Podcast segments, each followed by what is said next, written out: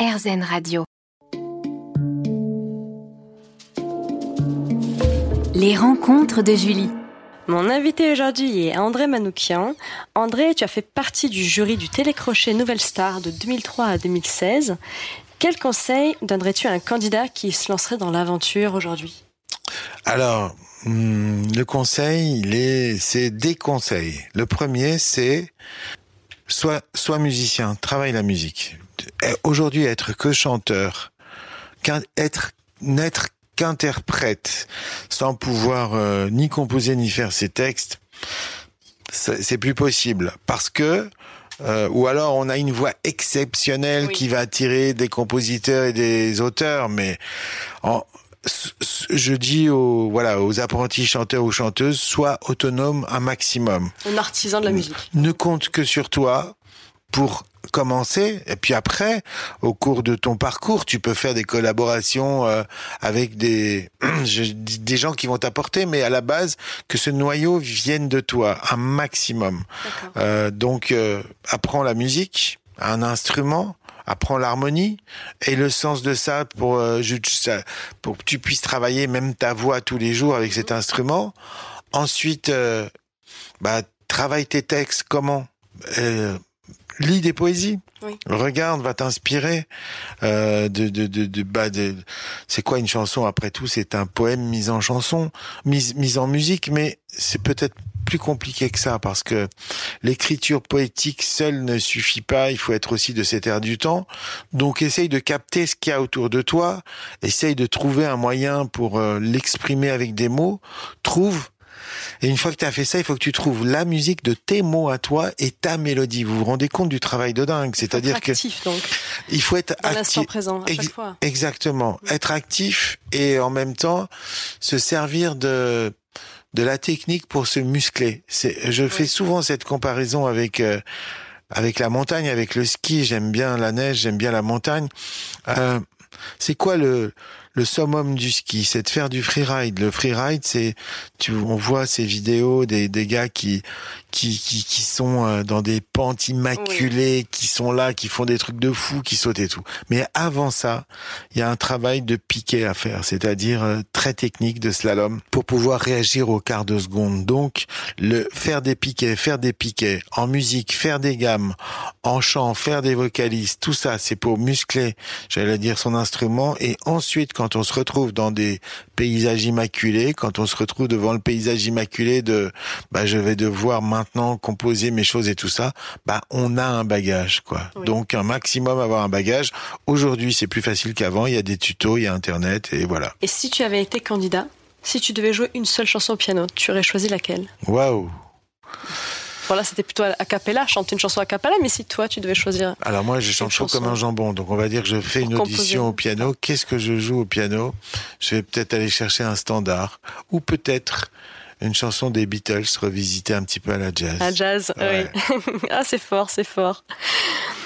Lorsque l'on a un érudit comme toi, est-ce qu'on prend encore du plaisir à écouter une chanson sans se perdre dans la réflexion? Sans ah. penser justement à l'artisanat Quelle bonne question. Quelle très bonne question. Mais oui, parce que euh, moi, je dis souvent aux musiciens de jazz qui m'entourent, n'ayez pas peur des évidences. C'est pas parce que tu fais une mélodie évidente qu'elle est moche. Au contraire, c'est euh, il faut. Euh, pour moi, c'est la mélodie avant tout. Pourquoi? Parce qu'une mélodie, c'est un c'est un assemblage de sons qui te touche le cœur et tu sais pas pourquoi. Mhm. L'art de la ritournelle, c'est la chose la plus difficile à faire. Une petite mélodie simple que à peine tu l'as jouée, personne ne l'a entendue, mais tout d'un coup tu vas avoir envie de la chanter. Là, ça veut dire que tu es un bon. Oui. Et est-ce que tu prends encore du plaisir à jouer ou à écouter euh, les chansons avec lesquelles tu as un CDI, un contrat à durée indéterminée Tu les joues vraiment souvent beaucoup en intensité Est-ce que tu prends encore du plaisir ou est-ce que ça devient normal? Non, non seulement. Alors non seulement je prends du plaisir, mais je les je les étudie, je les décortique, j'essaye de les aborder d'une manière différente. T'as jamais fini. Alors moi la musique que je travaille sur mon piano, c'est on va dire essentiellement le jazz parfois je reprends aussi des des voilà des, des sonates de Beethoven que je décortique ou j'essaye de jouer à la manière de Jean-Sébastien, Jean-Seb, notre Dieu à tous, euh, c'est-à-dire de faire ce qu'on appelle du contrepoint. Mais euh, non, j'ai, j'ai, passé cet été à étudier un vieux pianiste de bebop qui s'appelle Barry Harris, qui est décédé hélas, hélas l'an dernier du, du, Covid à 92 ans, mmh. et qui enseignait en Hollande et que ses étudiants ont filmé pendant des années. Et je me suis aperçu que j'étais passé à côté de certains trucs de, de bebop, et je me suis, je m'y suis remis. Et je t'assure qu'il faut être humble parce que tout d'un coup, tu, c'est comme si tu reviens à tes fondamentaux alors oui. que cet instrument, tu l'as depuis toujours parce que tu étais passé à côté d'un truc. Je dirais que c'est à la fois la joie et la bénédiction de de d'être musicien, de se considérer toute sa vie comme un éternel apprenti. C'est la seule manière de faire des progrès. Si un jour tu rencontres un musicien qui te dit moi j'ai tout compris, c'est que c'est un mauvais. Donc l'excitation est toujours palpable. Exactement. Merci André, on se retrouve juste après une petite pause musicale.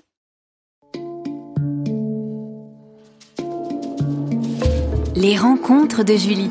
Mon invité aujourd'hui est André Manoukian. André, quelle chanson est ta compagne de route? Est-ce que j'ai une chanson qui m'accompagne de route? Qui te suit, te poursuit dans tous les moments de la vie, qui te réconforte ou te donne envie de te surpasser dans les Euh, moments de doute Bah, j'ai une euh, chanson, oui, on va dire, c'est c'est une chanson standard de jazz, c'est Les Feuilles Mortes. C'est une chanson qui évoque euh, une forme de nostalgie et en même temps qui résume un petit peu toute l'histoire de la musique occidentale par la forme musicale qu'elle a, qui peut sembler un, un, un, un, en- un enchaînement de cadences. Alors euh, voilà, il y a quelque chose de l'ordre de Bach, il y a quelque chose de l'ordre de la nostalgie, et il y a quelque chose de l'ordre de... euh, je pense que la, la, la mélancolie en musique est un sentiment qui est génial parce que tu exprimes ta tristesse en musique, elle te revient sous une forme belle et elle te guérit de ta propre tristesse.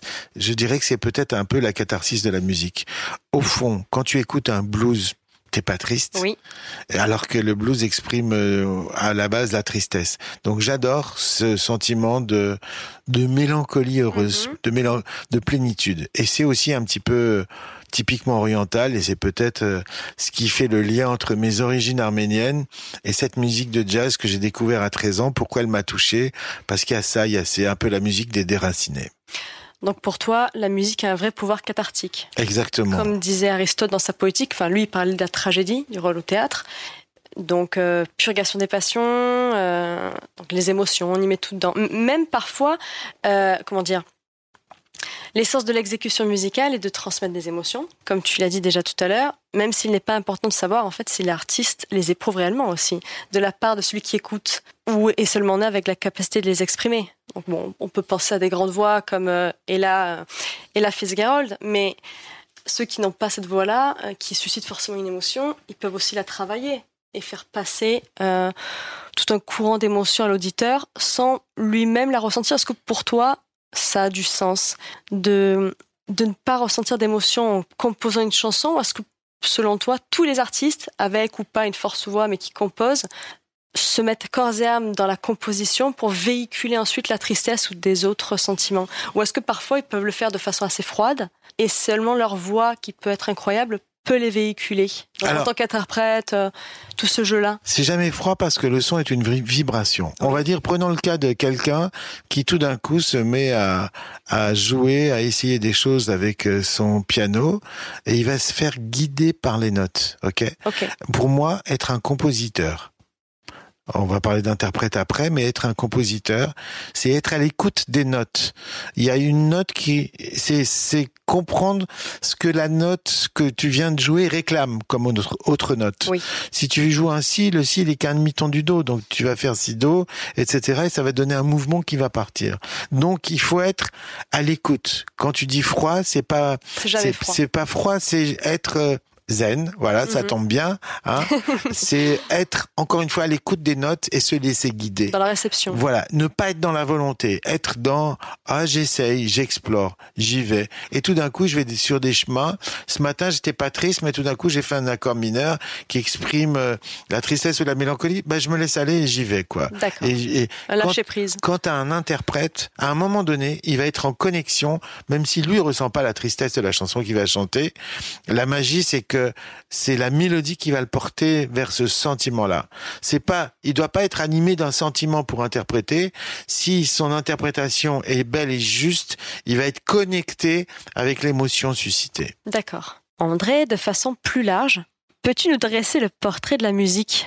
Qui est-elle insinueusement? Tu l'as déjà un peu fait, mais en deux mots. Donc vibration, sensualité, si on se laisse porter par une personnification, ce serait Euh, laquelle? Bah, c'est le personnage d'Orphée chez les Oui. Grecs qui amène la civilisation, qui transforme le chaos, chaos, désordre en cosmos, ordre. La musique, elle euh, harmonise, elle rend le moche beau, elle, euh, elle donne un sens. Pourquoi? Parce que une mélodie, bah, je veux dire, on l'a fait avec une gamme de sept notes. Quand tu penses qu'il y a seulement sept petites notes Oui. avec lesquelles on a écrit des millions de mélodies depuis que l'homme est l'homme et qu'il y en a autant à venir, ça fait partie de ce miracle. Donc, c'est à la fois des mathématiques parce que c'est un jeu de fréquences, Mhm. de la physique, Mhm. et en même temps du vivant, de ce que les, re- que les Grecs appelaient Eros. Eros, c'est la pulsion de vie. On se retrouve juste après avec André Manoukian.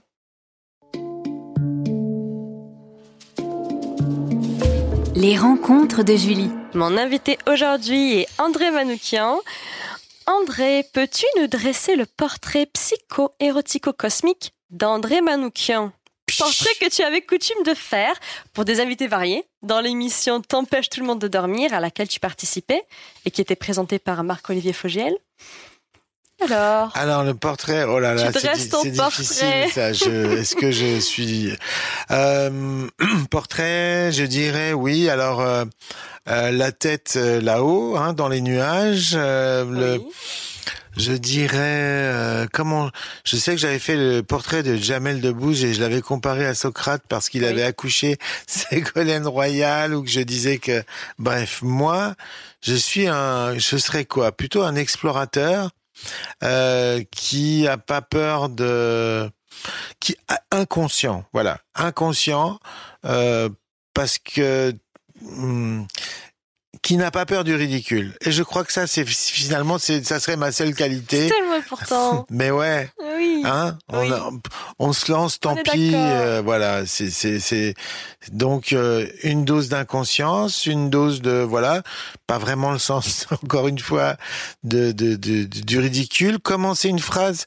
sans savoir comment elle va se terminer, emmener les gens avec soi dans ce vertige-là, et puis finalement atterrir avec une petite pirouette parce qu'on a quand même, euh, je, je, je dirais, le sens des proportions. Euh, C'est fabuleux. Voilà, je sais pas si c'est fabuleux, Julie, mais en tout cas, je peux pas m'empêcher d'être comme ça. Et, et oui, et surtout, curieux de tout, quoi. Curieux de tout. Qu'est-ce que c'est que ça? Oh, oh, un nouveau son, mais qu'est-ce que c'est? Oh, je vais jouer avec. Oh, une nouvelle gamme. Oh, des nouveaux rythmes. Mais comment ils font? Et re, re- et, et ne jamais perdre, euh, j'allais dire, l'humilité du, du Oui. débutant. Être un débutant, euh, bah, c'est un éternel débutant, c'est aussi être un éternel apprenti. Exactement, qui ne s'arrête jamais. Ouais. Alors, parlons d'amour, d'érotisme et de désir. Rien que ça. non. Mais commençons par le désir. Et si on le décortiquait, peux-tu nous parler des fleurs du désir? Les fleurs du Qu'est-ce qu'elles désir? représenteraient selon toi? Quelle valeur attribues-tu au, au désir? Bah, le désir, je dirais que c'est un, c'est un mouvement de vie. Oui. Mais c'est beaucoup plus fondamental. Hein. C'est pas pour éluder la, la, la- ta jolie question. C'est le désir, c'est ce qui, c'est le moteur qui te, te qui t'en, qui t'amène, qui t'envoie vers l'autre. Oui. C'est ce qui te fait avancer. Tout d'un coup. Alors, en même temps, les bouddhistes disent que le, le bonheur, c'est l'absence de désir, et on appelle ça la taraxie. Et Oui. quel- Quelqu'un débarrassé du désir serait fatalement plus serein, Mais moi, je crois que ça m'ennuierait. On peut apprendre à les maîtriser, mais tout d'abord, comment parler de désir sans penser au Gorgia de Platon avec Socrate? Tu en parlais tout à l'heure. Donc tu es plutôt Team Socrate que Team Caliclès, non? Lorsqu'il parle de... de, tous ces désirs, où Caliclès fait l'apologie d'une vie livrée au flux des désirs. Donc là, il n'y a, vraiment pas de... Alors, il faut, tu as raison Julie, la, la, la vérité est au milieu. Mm, Éprouver le désir et le maîtriser, voilà. C'est-à-dire comme une, tu sais, c'est l'image de Saint Georges avec euh, le dragon il ne tue pas le dragon, il le maîtrise. Et quand tu maîtrises le désir, tu, tu en fais une énergie qui, qui monte et qui va, et qui, et qui va te, qui va t'habiter, qui va donner de la force.